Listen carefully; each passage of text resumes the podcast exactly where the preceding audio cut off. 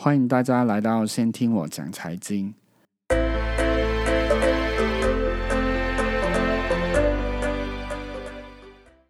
本节目所提供的资料和内容只供参考，各位在进行任何投资之前应知行分析，考虑自己能承受风险程度，为自己投资带来的盈亏负责。Hello，大家好，因为上个礼拜实在工作太忙了，所以就变成呃没有去录音，没有更新。可是这一周开始，我们又会重新再更新了。然后也有个好处就是。这一集也是刚好在总统大选呢快要结束的时候录的，所以其实有一些状况还是可以跟大家讲一下。呃，我记得我之前做过两集嘛，就分开上跟下，就要讲到如果不同的人上场会怎么影响。其实现在啊，基本上股市或是钱啊，跟之前一样，在选举前其实已经是布局拜登会赢的。然后不管在外面的赔率啊，或者是一些衍生工具、投资工具上面反反映出来的结果，就是拜登。中间其实有闹过一阵子，就呃，川普是有机会嘛，特别是他拿到德州之后是比较有机会。可是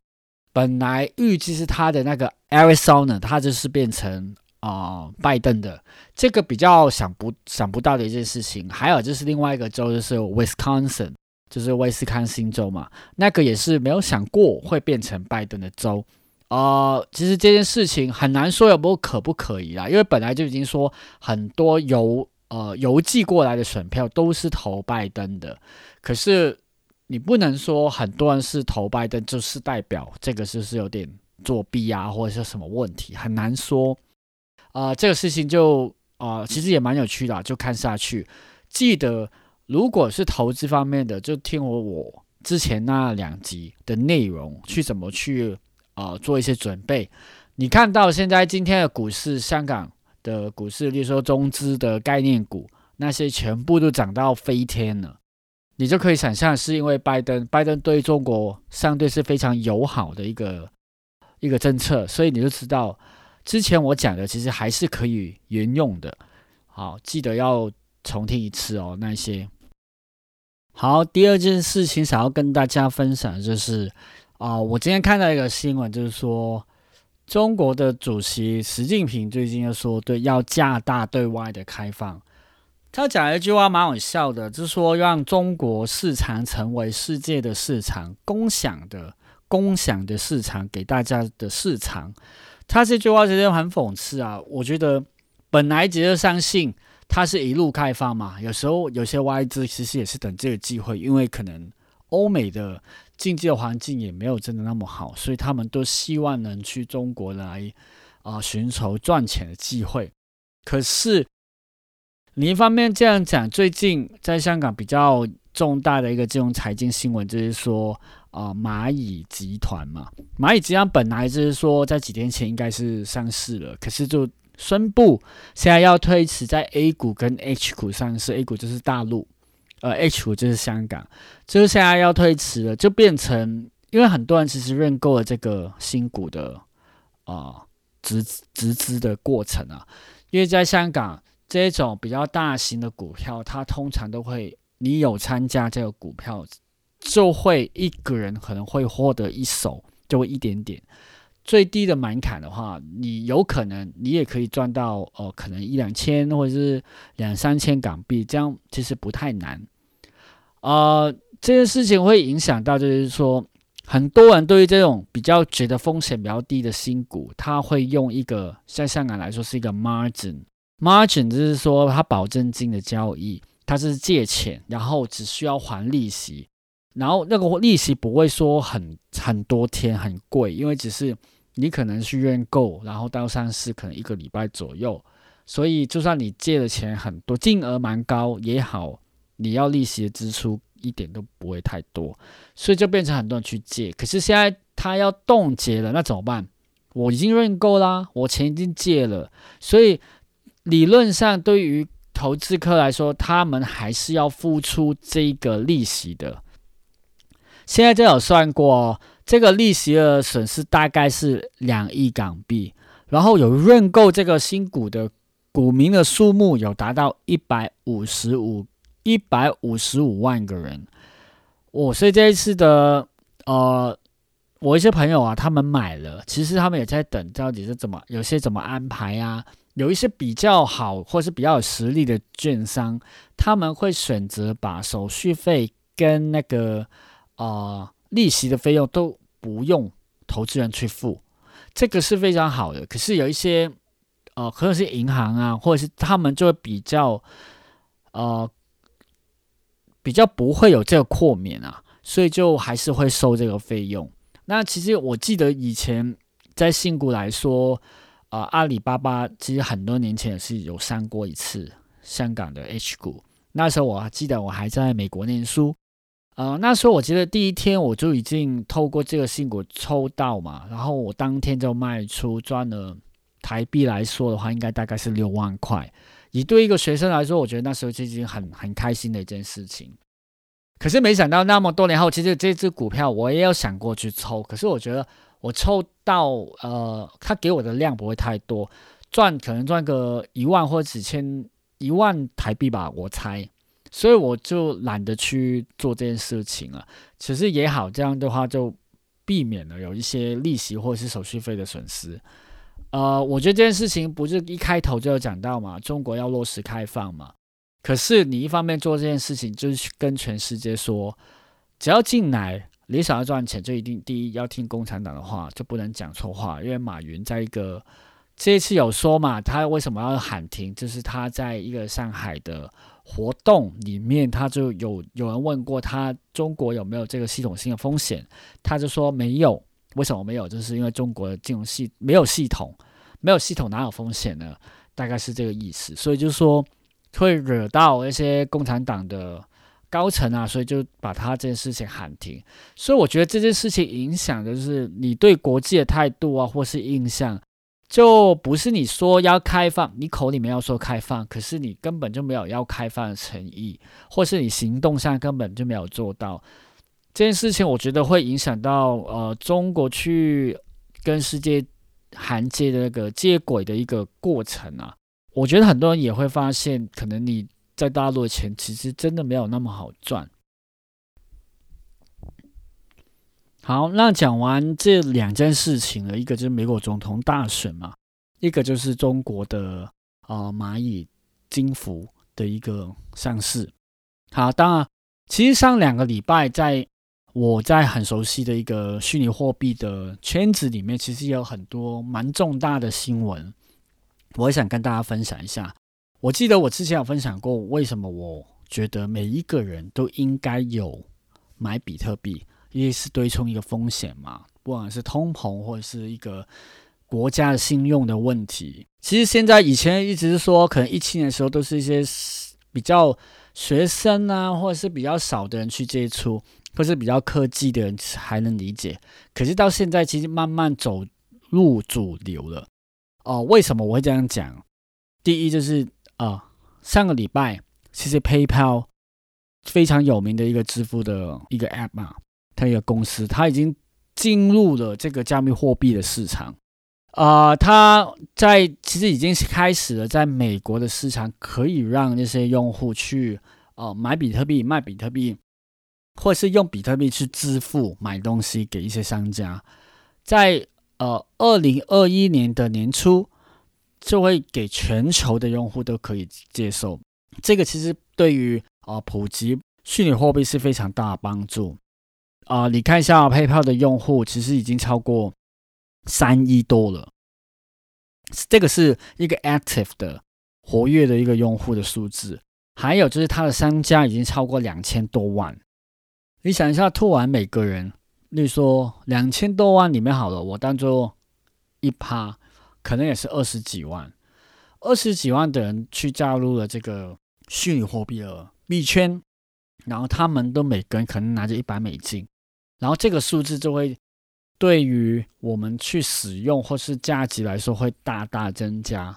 所以我还是希望如果有机会听得到这一集的，或是有能理解的人就。可以真认真的考虑买一点点来，然后第一方面就是你卖了，你就学习一下；第二就是可以对你现在可以做一些对冲，我是非常的啊，真的是推荐给大家的。好，那第二件事情就是说，也是有关比特币的后面两个新闻，就是说摩呃 J P Morgan 就是啊投行嘛，美国非常有名的投行，他我记得他二零一七年的时候，他的 C E O 就说他们非常反对比特币，觉得比特币第一个是泡沫，第二个就是一个骗局。可是他在上个月的二十三号，他们公司就发就出了一个全球的市场策略的报告，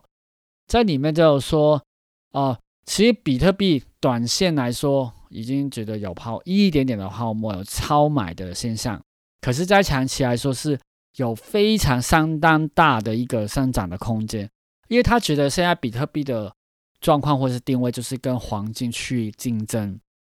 如果在这个地方跟黄金竞争抢到一点点的份额的话，就已经可以涨个大概四倍。如果涨四倍的话，可能就已经是四万块的美金一颗。现在到今天来说，当然他讲完以后其实有涨，可是到现在来说是一万三千多。其实如果到四倍的话，其实还有一段很大的空间。可是如果认真的要取代这个黄金的话，就会吸引很多。本来是投资黄金的人，就过去买比特币，就变成的话，可能比特币还可以再往上涨个十倍。这个我觉得啊，大家都要注意哦。既可以，如果有兴趣的话，是可以去找一下呃 J.P. Morgan 这个报告。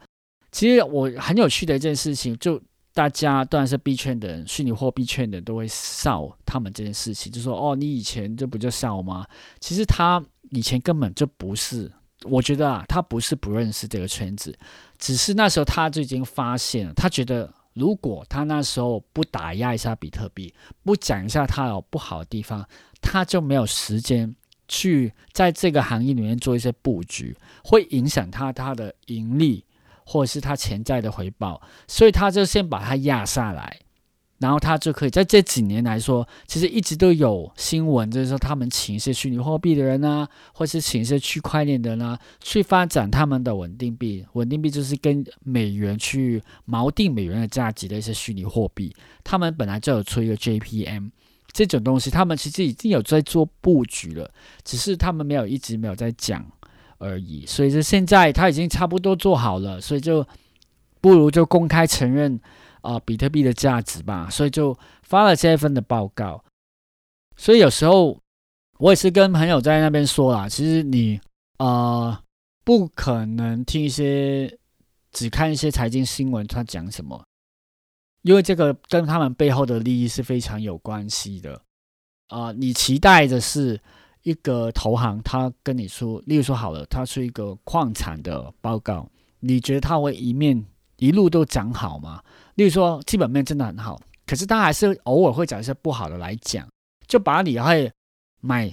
跟卖都会做这些动这些动作，你会做买跟卖，他才会赚钱啊。呃，我觉得每个人看新闻的时候都需要非常的一个 critical thinking，就是要非常有。要想清楚他要讲什么。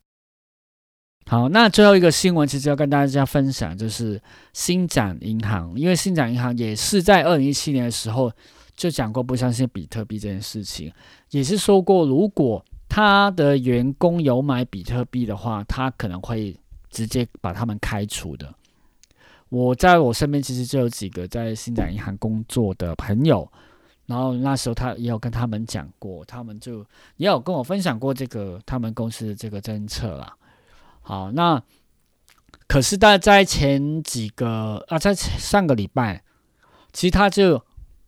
啊就有传出新展银行就它的官方的网站上面，其实已经被人家看到，它有一个叫做 DBS Digital Exchange，这是一个新展银行的数字货币的交易所。他提出这个交易所，其实就写清楚了，就是说要自家的数位资产的生态系，它打造一个生态系，包括就是数位货币的交易平台，第二就是数字货币的资产托管，第三就是啊发行一些证券型的代币。好，那第一个呃数位交易的平台嘛，就是让呃银行或者是呃普通的用户一般的普罗大众就可以用法币，就是例如说我用港币、新加坡币、用日币，就可以买到虚拟货币了。因为现在其实很多人都不知道，我拿着港币、拿着台币，我怎么买虚拟货币？其实有些不是那么行内的人，可能真的会不懂。如果新展银行进入了这个圈子，它就会，但是它本来是银行嘛，它有做很多反洗钱的一些动作，所以它就会协助一般的用户去买到虚拟货币，这个也是非常对推动呃虚拟货币非非常大的帮助。第二个就是数位的资产托管，因为其实对于很多非常有钱的高资产的用户或是一些企业，他们第一觉得保管虚拟货币。是一个非常麻烦的动作，因为可能我还要把私钥啊收起来、藏起来，要保管，其实是非常不容易的一件事情。对这个东西不熟悉的人，所以他可能要找一些专业的人或是机构去帮他们托管。托管以后有有两个好处，第一就是他会比较放心，他不用去管这件事情；第二就是可能报税的时候。你报给政府，不管是公司或个人，你报税的时候就会更简单，因为通常这些呃公司都会提供一些月结单等等，因为这次月结单是是有跟你的名字对上，所以是非常好去报税的。最后一个要讲的是，新港银行的它最后一个服务就是发行证券型的代币，因为以前可能啊刚讲到 IPO 嘛，就有些新股，他们是新股的时候就。你买了一张股票，我会可以给你一张纸，就代表你有拥有这个股份。可是，如果以证券型代币来说，现在好像一个虚拟货币，我发给你，你放在钱包也好，就已经把这个资料会上到区块链，就等于你就已经有这一张股票了，就把一个虚拟货币代成代替了一张股票这样的形式。哦，这种方便的好处就是说，你第一会更容易收藏，第二就是资料已经放上区块链了，已经不可以篡改，在成本方面也是相对的比较低。好，那呃，刚刚有讲到，其实 D D B S 这个 Digital Exchange 平台，它还提供了啊法币的买卖服务嘛。其实它现在公布的是有四种的法币的交易对，包括新加坡元、港元、日元跟美元。才第一轮，它也支援四种的虚拟货币，而我相信应该啊很快就会正式推出了。虽然它在前一阵子把这个消息放在官网上面，可是又很快又把它删除，因为他有讲过是新加坡的监管机构还没有正式通过，所以他就先把这个资讯啊删掉。可是应该蛮快就会正式的推出了，因为不然的话，他也。这他已经做好所有准备了，不然的话他也不会把这个资讯放在他们官网上面。好，那这一集其实内容到这里，本来是好还要准备了穷爸爸富爸爸的一些理财的观念要分享的，因为这一集分享新闻比较多，所以就我把这个就留在下一集了。好，拜拜。